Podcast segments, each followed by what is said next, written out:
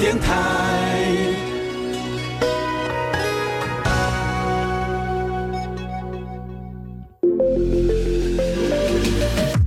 创业新鲜人给你产业新动能，杜伟与他的创业朋友们与你一起 Go Fly Win，欢迎收听大创业家。FM 一零一点七兆赫教育之声教育广播电台，欢迎收听今天的现场节目。您好，我是杜伟。今天节目线上呢，我要邀请到一位老朋友了啊，认识许多年了。那么会跟他认识也很奇怪的一个特别的因缘，因为呢，我要做一场海外的行销活动，然后呢，就这么样子的。呃，千回百转的认识了他的晚开富贵，然后呢，甚至于有机会跟他的随着他这个可以说是分香四溢的这个蛙柜呢，行销到了香港。没想到这蛙柜呢，简直让香港人大为惊艳。好，我今天就把这个正主 邀请到节目当中，跟大家一起来好好开杠聊天一下。林明义晚开富贵，Hello，明兄你好。哎，主持人还有各位听众，大家好，我是那个台南的蛙龟店林家晚开富贵。嗯。很开心来到现场，第一次在录音室，觉得很很兴奋啊，也觉得很新奇。我我现在问一下，说好了哈，呃，蛙贵是你继承自父亲的这个这个纸质，对不对？对。OK，爸爸大概几是多久前开始做蛙贵的？哦，他们从年轻的时候，那时候我们才刚出生，哦，真的。你看，算到现在已经民国六十八年，现在已经快四十年了。哇！对啊，爸爸做四十年了。所以，爸爸那时候是什么原因想突然想要做蛙柜？蛙柜，因为以前是农村的那种乡下那种社会的时候，就是农产品的东西都很多，然后蛙柜他们就是算比较传统的勾扎米的小那种食物，对，所以现以前的。像以前整咖的阿公阿妈，就是我们的长辈，他们都会自己过年过节都会做年糕啊，然后甜糕这种萝卜糕。嗯，所以以前的那个蛙龟那种果制品的话，还蛮。吸引很多人的那个注意跟他们的需求，嗯，对啊，所以。其实说说到贵哈，这个东西哦，由米来衍生出来这个产品哈，在台湾人的生活当中，它占有非常重要的一个地位。对啊，对，什么欧桃贵啦，嗯。菜桃贵啦，哈，什么洋葱巴色贵啦，好，然后蛙贵，对，好。哎，很有意思。说蛙贵其实本来是含在这个贵的家族里面的，但因为它太 popular 了，嗯，太被大家喜欢了，所以它被拉出来，嗯，甚至于它变单独了一支很畅销的产品。对啊，对啊，就变成一些那种招牌的那种台湾的美食小吃的那种代表性的东西，真的叫大家叫得出口的 的小吃的。哎，我会比较好奇，为什么蛙柜里面一定放咸蛋？那个是以前这个问题，我有研究过，有有问过哈。对啊，因为这种东西就是以前我们比可能比较，嗯，算是三四十年代以前那种要过年过节才能吃到一些肉类啊，或是一些比较特殊有营养的。因为以前那个穷，嗯，大家经济比较贫穷的时候，嗯嗯嗯，连可能连过嗯一一一顿一顿一份饭只有吃那个汉猪签嘛，或者他没有办法真正吃到那个蛋类或是那种。肉类的东西，可是那个鸭蛋它本身的话，就是有一个特殊的香气。嗯，然后它加在里面，除了有点营养以外，它本身的那个成分，就会香气就会特别比鸡蛋还香。附加价值也变高对对对，就丰富性它的一一个产品，不会说看起来就是很单调，就是有一个像像一碗米上面白米饭一样。对对，上面你是少一些 铺成一些配配制品，或是装饰一下，点缀一下，说哎，看起来多了一个营养的成分，然后。鸭蛋的那个营养成分要比鸡蛋高，嗯，对啊，所以就是相加的那种成果，就哎觉得这边特别好吃，那种味道又有搭配得上，而且会让人觉得是说，哎，我吃这碗蛙桂，基本上该有的营养成分都有了，对对对，该有的口感也有了，对啊，对不对？啊？然后呢，基本上呢，我可以以好像是说那种比较。就是就是在我们以前那个年代来说，他们也是 CP 值很高的食物。对对对啦，好，就就物超所物超所值，所以说嗯，蛙贵是可以的。对对对，哎，这是第一个问题，我我很好奇为什么要放这个虾蛋。第二个问题是，到底蛙贵应该白白的吃，还是应该加上个酱料吃？哦，这个问题就是要牵涉到。哎，区域性的问题了。对啊，我今天问这两个问题，实在是困扰我心中已久了。对对，这个很多人都知道 听过蛙贵，可是他不知道说有分作北蛙柜跟南那种南部的蛙贵。因为中北部我们去常常看得到的都是那种客家这种白白的，就是比较没有调味，可是他们就是用单纯的那种蛙柜一样下去米制品，用用成磨成米浆，嗯嗯嗯然后去蒸煮之后，嗯。加一些简单的菜脯。可是南部的话，就是人家说的黑蛙桂，嗯。黑蛙桂它就是会加一些酱酱酱油之类，跟一些辣色，嗯。所以它出来味道会特别的香。然后加，其实加酱油上面，就是之前我都会提到说，蛙桂它是本身一个完美的躯体，可是你如果加到酱料的这个导游哥，它就是可以赋予它一个生命的灵魂，就是哦会有加成，提升它的那个味道跟那个层次。，OK，对啊，对啊，这样让大家知道哦。所以说这就是北蛙桂、南蛙桂不同的地方。对啊，对啊。但这个是我们需要说，到底应不应该加酱？因为我说实在，现在的蛙桂调起来味道都很好吃，嗯，直接吃起来是很好吃的。可加了酱料之后，诶，它有不同的味道。对对对可是我就很好奇说，这到底要加还是不要加呢？这个就像有些人吃水饺，有些人只要吃原味完毕啦对对对，有些人就喜欢加蒜蓉酱油，就因为味道口感又不一样了。对对对，但是我建议大家说，你干脆第一口、第二口先吃原味。对对对对，先吃出它的主主味、主主要的原本的味道、啊米香跟那个口感，然后再去添加一些调味料啊，啊或是有些人我之前还吃看过比较特别，还有人去去去加到 wasabi 这种东西。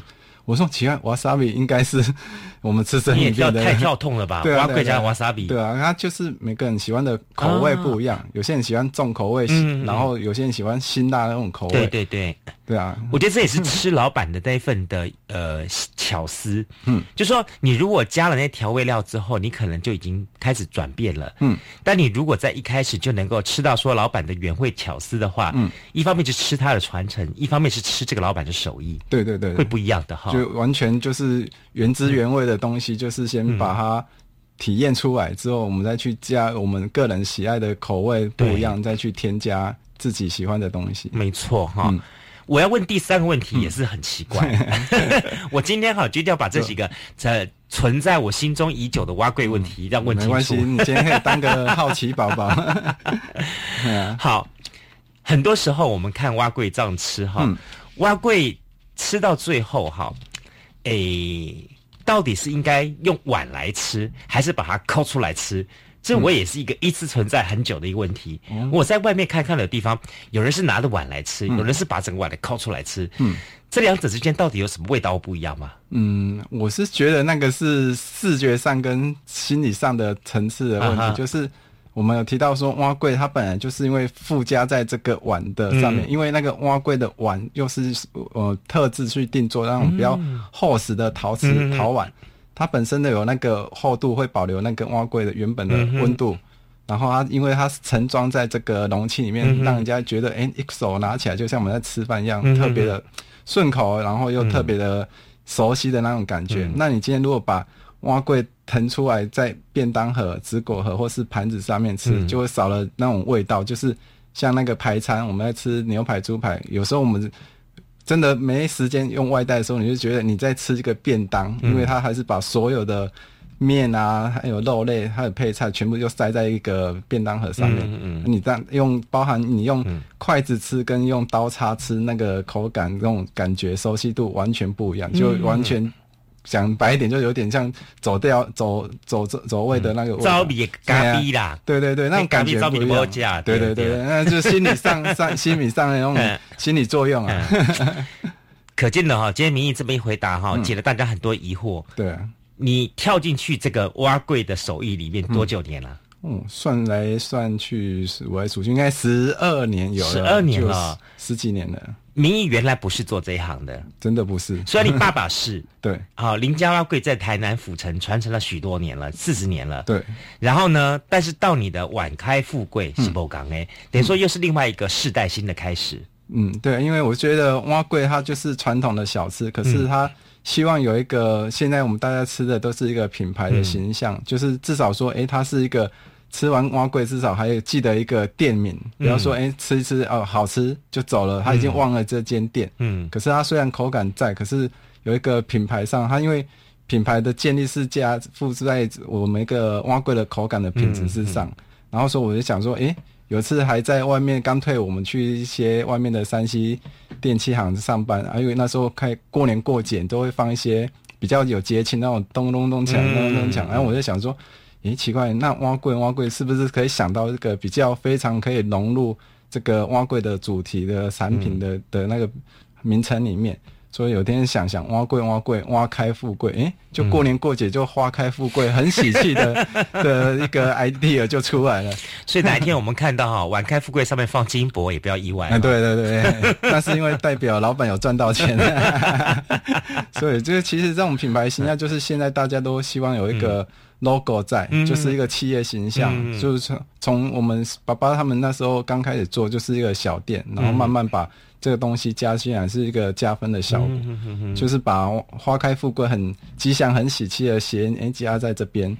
不，这也代表说你自己一个不同的一个思维跟想法，以及你这第二代传承的一个对自我的挑战。对啊，虽然是一样是爸爸的手艺，嗯，但是呢，你不会不会想说说我就是把这个“林家挖贵”四个字继承下来就好了，嗯，你还想说说。能够打造属于李明义一个新的时代开始。嗯，这个是算传承的一个部分，因为我们是想说，为什么会有传承的东西？因为传承就有一个基本六十分的基础在。可是因为我们现在走一个品牌形象，可是就会有一个像大家都耳熟能详的新瓶装旧酒的概念。外面是这个新的包装，全新的品牌形象，可是内在的核心价值还是那个原汁原味的勾扎米。这个就是不是说一定要。创新要多，把所有我们的勾扎的传统的东东西全部拿掉，然后只只放了一个新的瓶子，可是里面的东西是可能白开水而已，嗯，完全没有那个价值感。有没有？你会发觉说哈，民意今天好顺口顺手拈来的每个东西哈，都是品牌品牌定位定位，嗯。所以，他的一开始的背景并不是那么简单。一马是大企业出来耶，哪里呀？我们在灿坤山西，可是问题是，这种东西就是希望有刚退伍之后，我们还在摸索我们未来的那个方向。可是至少，哎，第一步我们踏出去，第一份工作至少是在一个大公司的体系下，所以我们可以做的事情，可以得到的人事物的学习的效果，会比一般传统的小公司或是。朝九晚五的固定的那种机械式的那种操作的工作会完全不一样，就更得到更多的成果在，才不会说哎，今天我时间到了上班，时间到了打卡下班，可是我今天一天过了，可是我明天还是要从头，还是在做这些事情。你回来接这个我魔鬼工作哈，有没有什么一番挣扎？挣扎多少会，因为从小看到大，爸爸妈妈他们哎呀辛苦的一面当然看得到，嗯，只是说我们哎。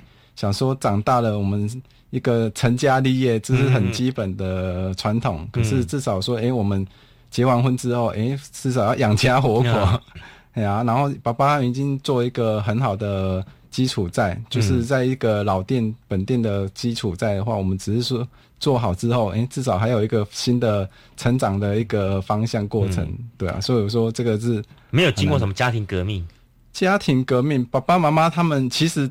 是他反他们不想要你接哈，他们不会那么希望我们那么早接，可是我觉得时机时机点到了，就是我常常在提的天时地利人和，这样就是造就了我们现在有的一个成果。因为所谓天时就是时间，就是在在十几年前，我们台南市政府他们观光旅游局在推十大伴手礼之类，那我们就是在那个时机点在。台南美食小吃在往上提提升之后，在在拉那个观光客的时候，我们就顺顺搭上这个顺风车。十二年前，对对对，但是十几年前，这样是伴手礼就是台南小吃最 最丰盛，就最多人去认认识他们的的东西。所以那年明义几岁？二零。二几？那我也差二十二十五五六二十五六岁哈，对对，然后刚当完兵回来嘛，对对对。对对，对啊，所以那时候就可以有机会接触到那个台南市观光旅游协会他们伴手礼一些的产品，一个它是一个很有专业的团队，他们就至少说，哎，在观光旅游或是一些官方他们的系统上面，我们就是做外场的活动啊，或是一些搭配一些形象的话，我们都搭顺风车，因为它是一个团体，嗯，不用说，哎，今天店家一个人一个人出来。打拼，可是效果当然不会一个团体战这么有效果。台南哈是一个，我说它是美食天堂，更不如说它是一个呃竞争非常撕裂的一个呃红海市场。它是一级战区，对对对，真的是这样子说。各类型的美食全部都在这个地方打成一团。嗯，然后呢，你非得要两把刷子。你才能够在这一票的这个行业当中竞争出来。因为在台南，你不只是，比方说你做蛙柜，你不是只是跟蛙柜竞争，嗯，很多的那种种所谓的跨业竞争太多太多了。因为现在就是各行各业，他们就会有一些推陈出新的东西出来，对，包含我们之前最看到常看到还有鸡蛋糕，它可以做各式各样的形状，然后各式各样连那个珍珠都可以塞到那个红红豆饼这种。我有看到了我有看到了这个东西就是完全颠覆我们传统吃到的对。红豆饼或是鸡蛋糕，嗯，这样反而会吸引更多人去注意到这个产品，然后对。进而带过带动一波热潮出来。你那个我上次看了，他跟我叫做 台湾披萨，真的，他把披萨料全部塞进去，我说我真服了你了。对对，我说这个 这个真的是创意对满分的东西啊、真的是，所以相对于你一个二十五岁年轻人，你当时接掌了爸爸的这个林家蛙柜，嗯，呃，你当时有些什么样子一些的自我的想法，说我要用什么样的方法把林家蛙柜做些什么样的调整？除了“晚开富贵”这四个字的再创造之外，嗯，你当时做了哪些事情？嗯。可以跟大家分享一下。哦，这个过程，因为我刚开始回去接，我们当然会有很多的冲突性啊，因为嗯刚开始就是新旧刚开始要磨合的时间，嗯所以那时候是我们磨合起最最容易有冲突的时间点。可是我说那个还是要走过那一段时间，嗯互相沟通，因为毕竟观念不跟爸爸，对啊，家家里面爸爸妈妈他们都会有他们传统的想法、观念跟做法。嗯可是我说这个新的东西进去，我们不能是完全去推翻他们的做法跟想法。可是至少在我们的做的过程之后，就是边做边学，然后边说把我们的东西先学起来。嗯。所以我常常有一个观念，就是先求有，再求好，再求快，嗯。不是说一开始你就要达达达到七八十分，甚至满九十分那种很高的境界。嗯可是你基础一旦没有打好，就完全失去你之前所走的、所走走过的那个嗯。每一个步骤都会乱掉。嗯，你当初在跟爸爸妈妈在沟通的过程当中，你们一开始是为了什么样？是为了比方说口感呐、调味啦，嗯，这种问题在争执吗？还是为了什么样？比方说经营的效果、经营的成成果、方法、模式而争执呢？嗯，成那个成果是没有那么快，就是说会有口感跟味道都不会先误有误差，因为那个毕竟是我们要学习到的精髓。就。先照爸爸妈妈对对对对对你一定要先学，像我刚才提到，你先有，先把所有的东西都学会了，嗯。你要来再变化才是第二个步骤，而不是说一开始爸爸妈妈说这个阳明手混，你要加多少，你完全说不行，现在的人完完全不一样，对啊，这完全可能连连学习到的机会都没有，嗯。甚至你学到了，可是你失去的是一个亲子关系、嗯或是家庭革命，就对对，就失去我们嗯。要回来接的本意。嗯。因为你一个好的美意，完全就是因为小冲突一个小关键点而而完全推翻掉，对对对就失去了。其实二代创业会会面临到很多的问题。嗯，这第一个东西是跟第一代的沟通。嗯，所以有人采取方法就说：“OK，你第一代有这些很好的一些物料产品的东西，嗯，我还是用你这些东西，我只是去开一间不一样的店，嗯，一个按照我的新想法而创造出来的店。现在很多的二代或三代用这种方式，对啊，那你当时没有这样的方法吗？还是就是直接就回到林家蛙贵的老店去做这些事情？我们一开始一定是从零开始，所以我们学到，嗯。哎、至少有一个基础在之后，我们想说，哎、多了一个融入现在的多元化的变化跟嗯。那种产新鲜感，所以我们才会想说，哎、之之后我们可能近期的规划已经做完，我们打好所有的基础的模式，嗯。然后中期就是把一些行销广告，包含我们有机会刚好配合到一些美食展啊，像之前那个大哥提到的，我们有一些做香港美食展，那个时候是一种直接一种对外国际性的行销，嗯而不是说哎、诶只单纯留在台湾，所以那个时候困难点很多，嗯可是那个困难还是要突破，因为光是我们要想哎，办法当初你。做这件事情，你爸妈不会讲话哦，说无代机无代机，赢赢的底下出来，把这东西卖好就好了。对啊对啊可去什么美食展？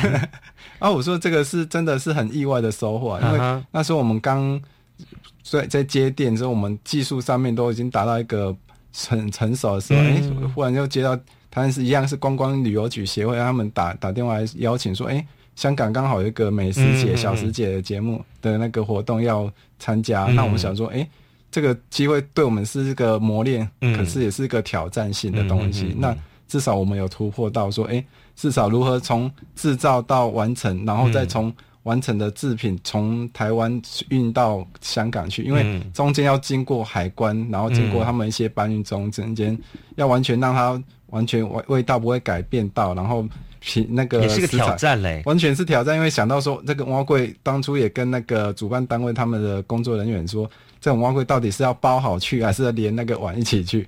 结果我们想想去挖柜，真真的就像我们刚才说的，如果他跳脱这个碗，但挖柜没有那个哇的时候，对对对，就它就只是一块白白无奇的柜了。对对对，就是一就就就挖看看看帮帮我们东西，对对对，就完全没有那个味道在。所以我们坚持挖柜一定要装好，连碗一起过去。所以我们那时候寄了六百个挖柜，我们装了快二十箱啊，然后层层保护，层层包装，然后因为它经过冷藏冷冻的话，时间上会。怕会退温到会影响品质，嗯，对，所以中间下了很多苦心。不过那个是也是对自己一个考验哈。对啊，对啊，对啊，因为技术上性的突破，因为当初爸爸妈妈想到说，哎，香港又不是在台湾而已，对啊，你自己去接这个东西，啊，你万一到时候吐出来了之后，把整个把招牌给砸了，对对对，砸了招牌就算了，连整个人家那种美食节活动，你都已经因为我们的这个店家的影响到，所以我说这个。当初金亚喜啥没啥的都想尽头，就想说，哎，至少突破性。所以我们到时候当初做了很多沟通，主办单位沟通，然后货运上面的沟通，然后对方到香港那边百货公司他们购购物广场的沟通，就做到人家说的无缝接轨，就是全程都在。一分一秒都要监控到这个东西，不能让它吐出来。那也是我们晚开富贵第一次，也是唯一一次把你们的产品成品送到国外。对对对，完全是第一次，所以我们那时候很开心，可是又带着很紧张的心情。哎呀，所以可是最后的成果还不错，就是至少。他顺利到我们的那个目的地，而且让消费者真的品尝到这个对对对，因为其实国外的一些观光客或是外地他们的朋友，他们很可能有听过，可是他没有真正去拿到这种东西。嗯嗯。就像我们可能去听到国外的一些特色美食，可是我们没有到现场，我们看不到、吃不到那种真的味道在。嗯嗯嗯。所以我说 真的很很很紧张，可以突破是这种挑战性的开心。今天节目当中，我邀请到的是来自台南的这个。呃，晚开富贵哈，也是林家挖贵的第二代林明义。好，明义明义兄来跟大家节目跟大家来开刚聊天哈。我们休息一下，下次节目当中呢，我继续要请教明义兄来聊聊。我想说，第二代来接棒，一定有他的创新之处，跟他的所谓的市场上的拉扯的部分。那尤其是你们要怎么样打开你们市场上的知名度，做了哪些事情？呃，当然在另一方面，我想你最近参加了一个比赛，嗯，那这个比赛也获得非常好的成绩，嗯。但这场比赛当中，也是不是也给你一些什么样的冲击，让你有些新的思维，在一个台湾传统的美食的领域当中，你又希望去打造一个什么样子的晚开富贵呢？嗯，好，我们休息一下，等下节目当中继续跟林毅晚开富贵一块聊聊，马上回到节目现场。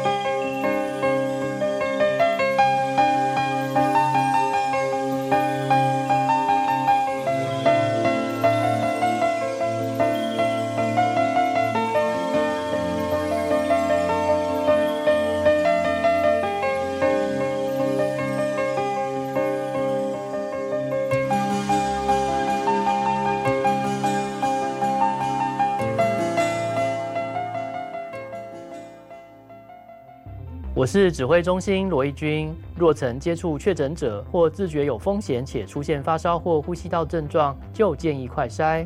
快筛阳性者可透过视讯诊疗或前往社区筛检站与医疗院所，由医师视讯或现场评估确认。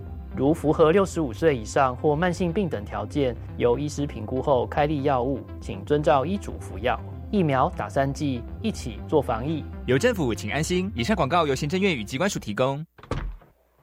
嘿嘿，我的车帅吧？哼，有安全吗？够环保吗？我的轮胎可是节能轮胎哦，光是降低车辆油耗，平均一年就省下一千二到两千元的油钱，湿地抓地力一把照，安全绝对有保障。哇哦，安全节能又省钱，帅有够帅！记得认明节能轮胎标志哦。详情请上网查询节能轮胎标志。经济部能源局关心您。以上广告由经济部能源局提供。目前已进入汛期，这也是台湾最容易遭受台风、水灾、土石流侵袭的时期。虽然汛期带来丰富的水资源，但也可能引起洪涝灾害，请民众留意气象资讯，加强居家防灾准备。请疏通水沟、下水道，以降低汛期带来的灾害损失。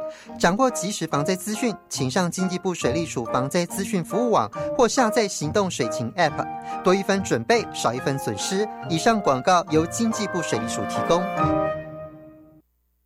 劳工职业灾害保险及保护法自一百一十一年五月一日实施。十五岁以上受雇于登记有案或设有税籍单位的劳工，均应由雇主申报投保。四人以下单位劳工、六十五岁以上劳工及家事移工都是强制投保对象哦。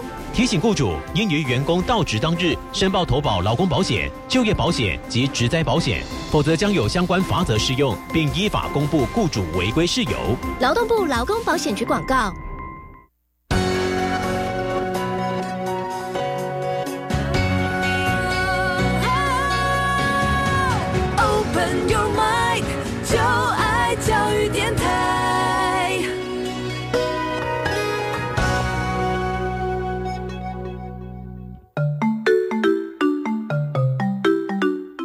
是教育广播电台高雄分台，我们的收听频率是高平地区 FM 一零一点七，恒春地区 FM 九九点三，澎湖地区 FM 九九点一，江南地区 FM 一零七点七。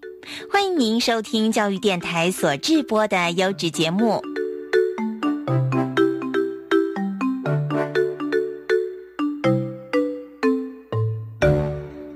FM 一零一点七兆赫教育之声教育广播电台，欢迎收听今天的现场节目。您好，我是杜伟。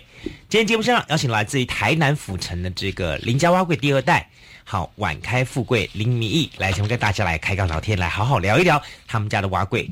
就像我在节目一直说到，说蛙柜对台湾人来说，它真的是一道很庶民化的美食。在里面我们看得到了，包含它用米浆，然后做成了一碗的这个贵，然后在这当中也可以尝到它里边有肉。有香菇，然后还有一个蛋，那几乎已经算是我们在差不多三四十年前人觉得是一个很豪华、很奢侈的一个一餐了啊！尤其是够胖锅、香菇啊，够吧？对啊，以前的农业把够恰吧，安内吼，而且那个都腌制过，这种味道特味道特别好吃哈。所以其实，在大家来说，吃到这一碗的蛙桂的感觉是，不只是吃饱，而且是吃一种心理的满足。嗯，好。吃完这一碗之后，刚刚好。我也许我到台南来，我我目的就是为了品尝这一碗蛙桂，嗯，一个美食小吃。吃完之后呢，赤坎楼、安平古堡走一走，点下邓皮啊。没有，就算是蛮丰盛的收获。因为美食跟观光，我是觉得它是互互补，就是。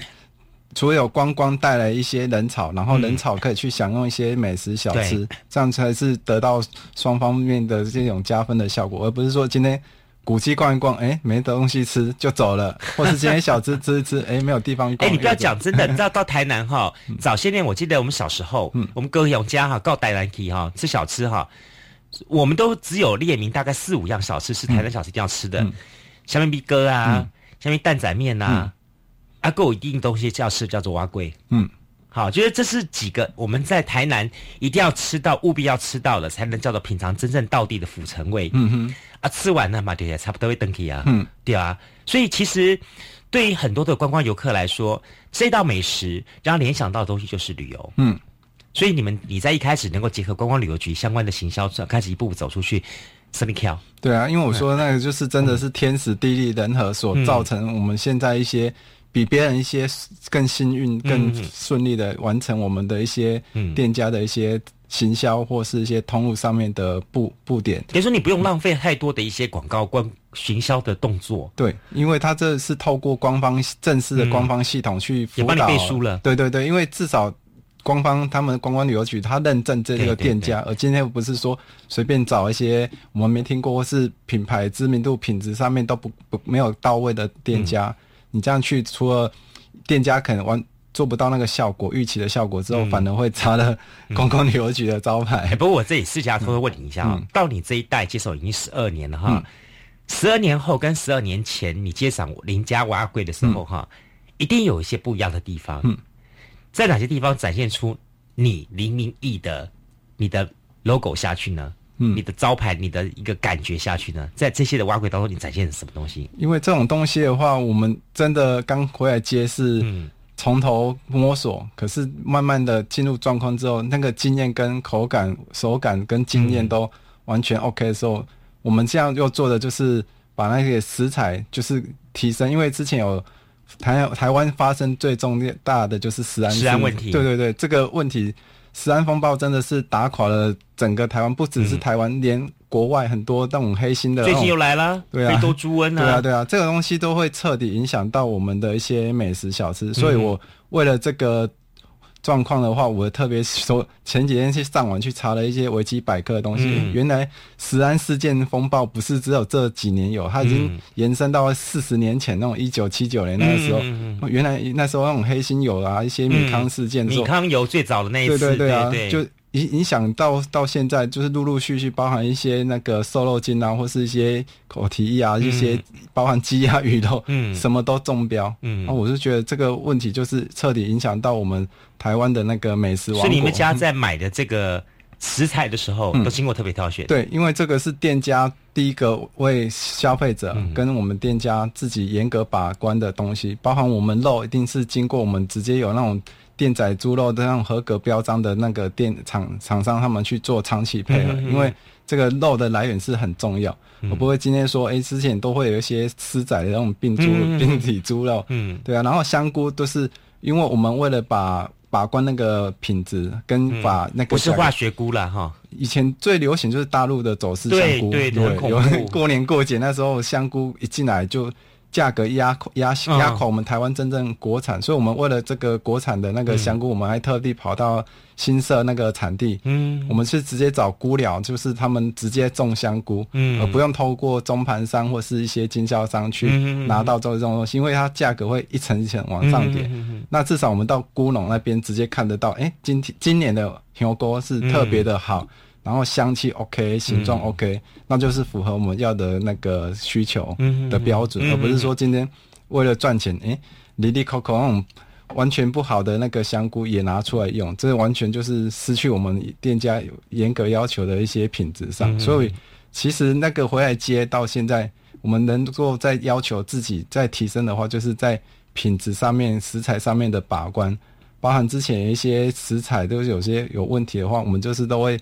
分非常针对性的说，去注意这个东西的来源，而不会说因为要品质上面没有注意到而影响到我们的所有的出来的挖柜或是店家的品牌形象。嗯，所以这个东西也是一个很重大的自然。我觉得非常重要，也显现出这个业者良心。对啊，因为其实这种东西很多人都会说，哎，自己做的自己敢吃，你才敢拿出去卖，而不是说，哎，今天为了探探景。今天我们就睁一只眼闭一只眼，就就反正丢出去，有人买三十块五十块这样赚，对啊。如果说这种东西会彻底影响到我们的品牌跟我们的精神在，对啊。所以这种东西特别要求就是食安问题真的是很严重啊。只是说以前没有曝光到的东西，嗯，就完全没有人知道。可是大家现在意识，嗯，食安这种安全意识抬头的时候，哎，就会彻底影响到说，哎，这个东西是。本本身超贵，是要说我们收益性或者是让我们口感上面的味道。嗯，哎，我问你啊，我们做广播的人做到最后，通常都不太喜欢再听广播节目了，尤其自己的节目特别特别不喜欢听了。好，你自己的蛙柜，你负责每天让生产生产那么多蛙龟，你现在还在吃你自己的蛙龟吗？会啊，因为就是因为每天坚持说，哎，这今天可能出来的味道有没有能够招比？嗯嗯因为之前很多人都会听到说，哎，第二代、第二代接手，那个味道都会跑掉，嗯这个是存在很多消费者心中的很大的疑惑。只是说他们有些会直接表达出来说，哎，淘给电影给他看，我赶快。嗯可是我觉得他那个老店他们第二代品质的坚持上面，有有些人会说，哎，这一定是招比 k 我说招比。嗯。可是我觉得很纳闷，就是因为走味调的这种道理的话，每个人都会有疑问。嗯。可是真正我有去 刚回来接手的时候，我就是想过这个这个问题，说因为有有朋友问我说，为什么都会有人家说老店会招迷 k 嗯。因为我就觉得第一个可能问最大的问题就是分分成三部分，第一个可能就是人为的因素，嗯。这个是最大，因为就是每个人在做的模式跟那个手感会完全不一样，嗯。所以今天可能今天加了一些调味料，可是下一个接手的调味料又少掉了，嗯。或是会 lost 掉，嗯。这样造成那个口味上面会不一样。那第二个的部分可能就是归咎在食材部分，因为现在就是以前的食材是比较原野生啊，或是天然的东西，可是现在的东西都是加工，它可能为了味道，它就加香精；为了颜色，它加色素；为了其他的口感，它加什么蓬松剂什么的。嗯就是离离扣扣的化学物品太多，嗯嗯嗯会导致那个味道跑掉。然后第三个是则呃比例部分最小，因为前面第一个问题可能占了四十趴四成，嗯第二个也占了四十趴四成，最后一个就是刚才提到人为因素，那个人的主观意识是觉得，嗯，今天我看到的不是本店的老板在做的，可是他第二个接出来做做出来，可能呃味道就跑不一样。就是每个人看到原本的可能大牌的美食，那种金牌主厨煮出来的一碗菜，可是接过我的手之后，我端出来，他就说这个味道不对。我说这个就是最后那啊两两层的部分，就是主观意识，就是心里本身已经有嗯定位了，主主见已经先产生主观意识，说，诶，我来个家人南宫那一间店换老板了，换第二代了，或者换什么什么，就会走位。是我说第三个那个是二两层的原因之在，嗯那样。创意呢？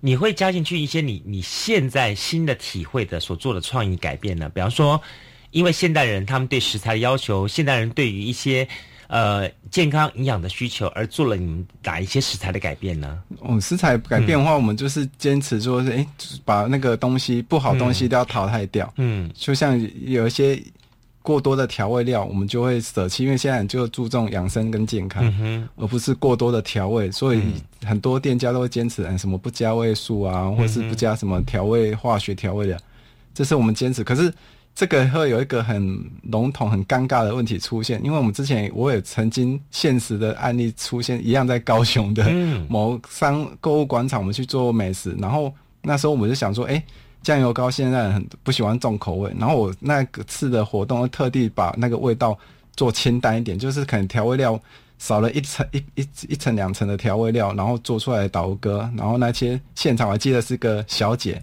她吃完之后当当面跟我讲说、老板你的那个酱油膏不够到位，她直接在我面前这样讲，我说我最给我一个很大的冲击，说我到底是在健康养生跟传统的那种味道到底要怎么取舍？可是我是说，这个是给我一个警惕，说，诶，原来我们是要在这两者中间找找到一个最佳的平衡点，而不是说为了保留原本的勾扎米，因为以前可能就多没有少想说少油少盐嗯少清淡一点，嗯嗯所以我说反而我们少油少清淡，反而一些人会不习惯那个口感，嗯。他就诶，陶老板你可能列导游哥招迷。嗯他说：“我说这个就是很尴尬的原因在，可是我说最后我们还是要去找这个平衡点，嗯。而不可以放弃说为了追求健康养生美食，你少掉那个勾渣米，那你为了保持原本，你又、又没有那个健康的口感对对对啊，所以我说对这个是很要平衡得到的那个结果。我我我这一点我很认同。前一阵子我家里人刚好，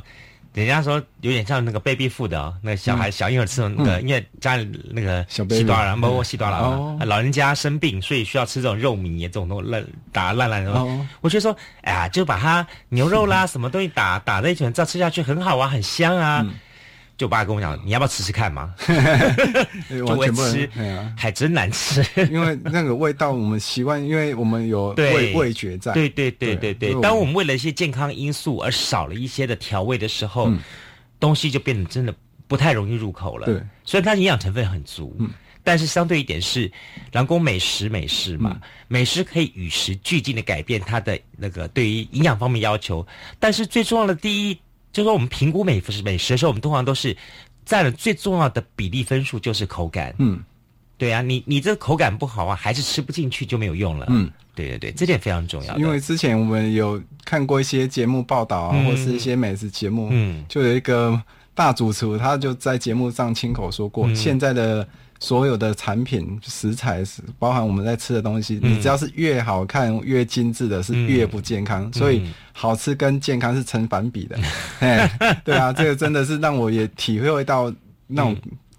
故中的那种道理，而不是以前我们都想说什么叫做好好吃好看是不健康，可是对单单我们真正接触到这个食安风暴事件所一件一件翻出来的所有包含食食米、油盐、酱醋茶这种所有东西，只要有添加到东西化学物品的，嗯。以前都觉得哎虾子越红越漂亮，嗯。越跳越健康。我现在才知道原来菜市场卖的虾，它会为了它有活蹦乱跳，它可能加了我们比较俗话说的兴奋剂，让那个虾子在活蹦乱跳。嗯我就吓傻，啊原来有这种东西，这个就让我们完全又颠覆以前说哦活蹦乱跳的。说实在话，现在很多化学用剂，它下去之后，它的东西比原味道、原东西还要更好看、更好吃、啊啊更香，真的。完全是只能真的，三真的。对对对，真的是不一样的。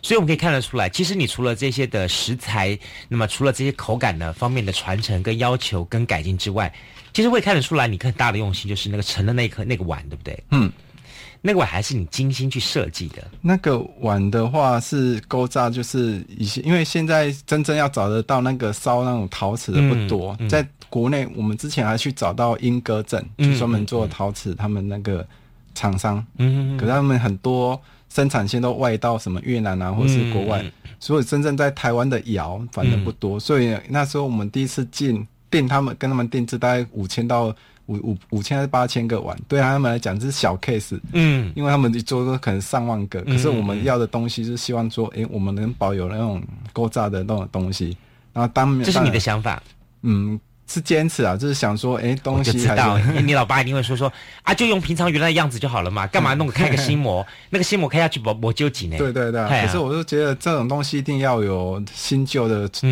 混融合在一起。嗯嗯嗯然后我说那个这种东西做出来就是我们要的品质跟嗯。我们的标准在，嗯。而不是今天那种哎我的哎看十块里十块嗯。很便宜的东西，可是用不久，然后又嗯。失去原本那种勾扎比的那种口感嗯。跟那种造型上面的东西。你这点我觉得很认很能认同，就说，呃，有的时候哈，我我刚到中国大陆去的时候，嗯。去采访的时候，我第一次拿到那他们的碗的时候，我会我会有点感动，嗯，然后感动到会会有点突然有有种心心里面的有这种感动，就是我好久没摸到这种碗了。对对对。对啊，这个碗呢是在我小时候，嗯。在国小时候，我们吃饭的时候，嗯。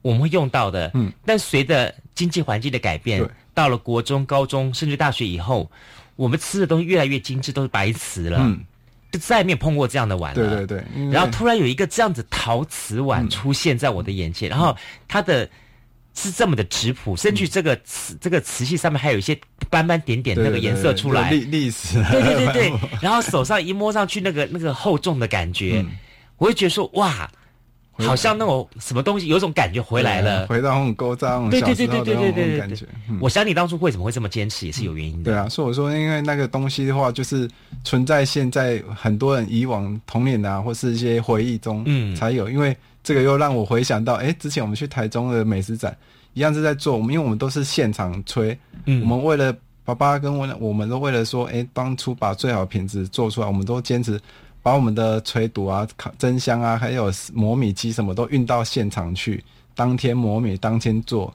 然后当天吹出来就推到我们的会场。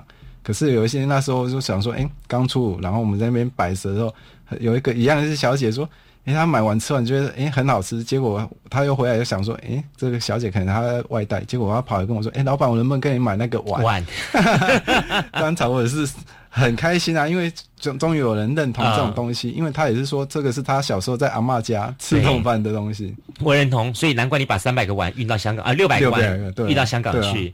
结果那时候我们运去的时候啊，就为了空间的上面跟啊有那个食材的部分，啊哎，蛙贵吃完，我们当场就把所有的碗都留在香港，送给香港的就送给香港人了。对啊但对你来说也是一种行销宣传。对对对，因为让他们知道什么叫做蛙贵，不是说吃完的东西。台南哈，真的就是用这招叫做人情招，对啊对啊，真的很会行销。一个红昂一桃红蚁头，嗯让大阪人觉得哦很感心，做甘心哎。啊其实香港那些蛙贵，嗯那个碗拿到这个碗之后，他回到家里面。每天就拿来吃个饭，拿个什么东西，朝也看，晚也看，就想你这个府城的蛙柜。对对对，说改天我们奶奶天再去 回味一下，回家，然后把带着他到台南来，来来来回娘家认对亲。对对对，直接用那个再装一碗。那 那我们要要打折，说哎，回回来娘娘家吃饭。最近你参加了一个比赛，对不对？对啊，得了得第几？我们这样当得了全国优选奖，哦那个很厉害耶对，因为这次台湾这么多家蛙柜店，因为他这次有分北中南区，嗯嗯嗯。因为这是第一次台南让我们的正式的官方比赛，因为它是行政院农粮署他们举办的，因为台湾第一届第一晚最强蛙柜比赛，嗯嗯嗯那因为它是从北中南区各取前八强，嗯。就是区域赛。先你是南区八强代表了。对对对，因为八强我们至少拿得到那个全国总决赛的入场券。对对对，因为南区最难比，就是因为连评审他们说南区的蛙龟是所有里面口感跟标准最高的。你要告诉我说你是府台南府城的代表，我都已经觉得你很厉害了。对啊跟完不用还跟高雄、啊跟屏东来比，这平云中南部都云嘉南啊，云嘉南高高屏屏这里带，开玩笑。我其实很想问你哦，嗯为什么有的蛙柜里面是放放菜脯，有的蛙柜是放长桃嘞？这两种好像不太一样，为什么？因为我说那个是所谓区区域性，就是北跟南的问题。对中北部就是中北部上面看到，像我们有时候去新浦啊，或是苗栗，嗯。就是比较客家庄的地方，他们吃的就是比较像板条啊、嗯那种龟啊、龟啊那种的东西，他们就是用纯粹的那种菜脯，嗯，它这种味道就是比较清清淡。了解。对啊，然后南部就是什么？南部最多的就是麻色，对，麻色本配牛肉汤。南部很喜欢把肉燥，对对对啊，肉燥它能带动很多很多东西的口感就跟味道。包含这次高雄的市场罗霸本开心，对对对，真假呀，啊，真的，是。我我最后我要问你哦，嗯前面走过了，算至少是走过了十年了，嗯，晚开富贵，下一个十年你还想做什么事情？你有些什么样的话，预计要跟十年后的李明义说？嗯，这个哦，这个真的是很深奥、很微妙的境界。可是说这个都是每个人要走过的路啊，因为我是觉得前面走的就是一步一脚印，就是把那个基础打好，然后未来我们就是走向说，哎，更精致、更多元化的东西，就是希望把挖柜把它融入这一个套餐的模式，哎，加一些可能前菜啊，或是一些点心、水果类，把它做成一个标准的套餐模式，就所谓可能中西合并的东西。可是我说这个点就是很多人可以接受，因为现在很多精致化，就是小小小东西吃那些一点点，那些一点点，可是它味道跟口感还是 OK，就是完全达到他想要的需求，而不是说今天为了可能价格上面的高低，或是产品出来的分量有有有有差别，对啊，嗯所以这个模式的话，就是可以再继续往下一步走，继续努力了。对啊，因为中间还是会遇到很多困难啊，包含我们有时候接受一些电子媒体或是平面媒体嗯的行销广告出去，还是有一些人会在网络上留言说：“哎、你们这个东西也不怎么样。”因为我觉得爸爸爸爸常跟我们提到一件事情，说：“哎、东西好坏是个人的。”我跟你讲一句话，不要讲没有怎么样，嗯你亲自一大清早三四点钟的时候去看人家怎么做蛙柜。我曾经写过一本美食书的时候嗯。呢，然后呢，我真的跑到业者他们店里面去拍他们蛙柜，嗯。做蛙柜的那个那个那个时间，清晨四点多钟，嗯。然后那个米浆 一碗碗倒下去，嗯。那个那个，然后再放一个一个的放肉对，然后放蛋放什么东西，然后再来热气腾腾这样吹，吹完之后马上还放放完，然后再下一个要进去，赶时间啊！你去现场体验一下，我看你真的要上来开一个体验营好了。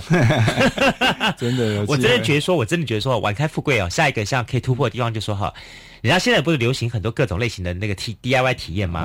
嘿，你以后干脆这样子，一天当中可能开一个一个礼拜或者一个月开一个时间，让这些大家想要了解到蛙贵文化的人哈，除了吃蛙贵之外，嗯，然后了解蛙贵故事之外，然后也像你知道说说哦，原来北中南蛙贵有什么不一样？更重要重点是自己亲自体验去下来做蛙贵。嗯哼，我觉得蛙贵其实是一个大家可以学着做的东西。对啊，因为这种东西就是我们从。从小耳熟能详的东西啊，可是说现在未来模式，我们是希望说，哎，大家可以接触得到，然后看得到、吃得到，嗯，而不是说，哎，今天只是哎听听，他没有那个意向。所以说，这个创业过程中真的是点点滴滴。我看我现在是组一团，然后带一团人去店里面去，好好跟你看你的手艺怎么操操作的挖柜，看有没有掏工干、掏工干的。没，大概大家想要偷学偷学你的功夫哦。其实这种东西。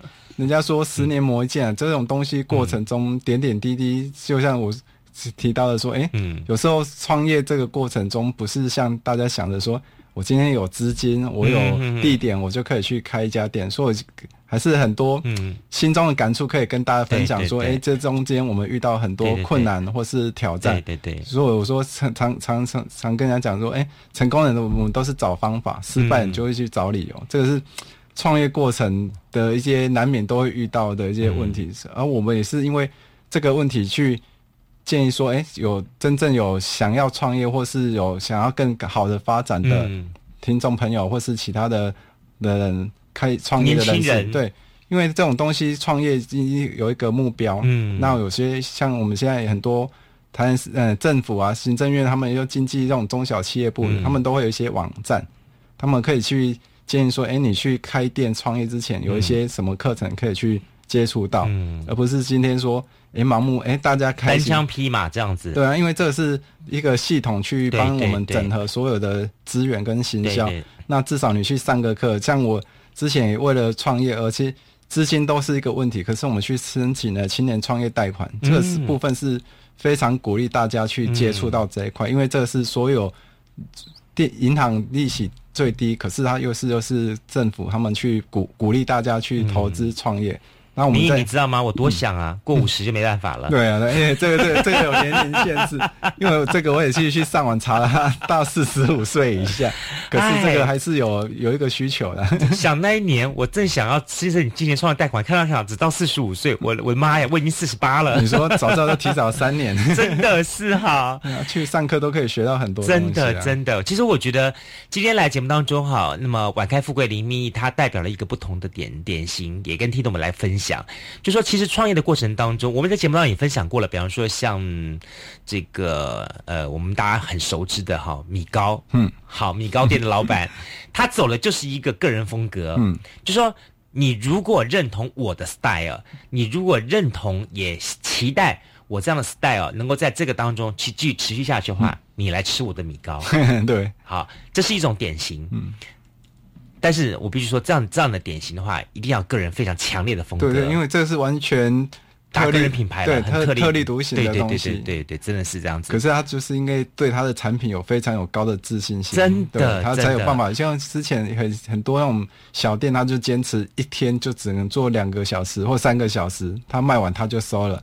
他今天不是为了赚大钱，他就是坚持我的这份东西。科技产业退下来的，有有钱又有闲，万家不挖多。所以，我们说来到我们节目当中的各个来宾哈，他会代表各个不同的创业模式。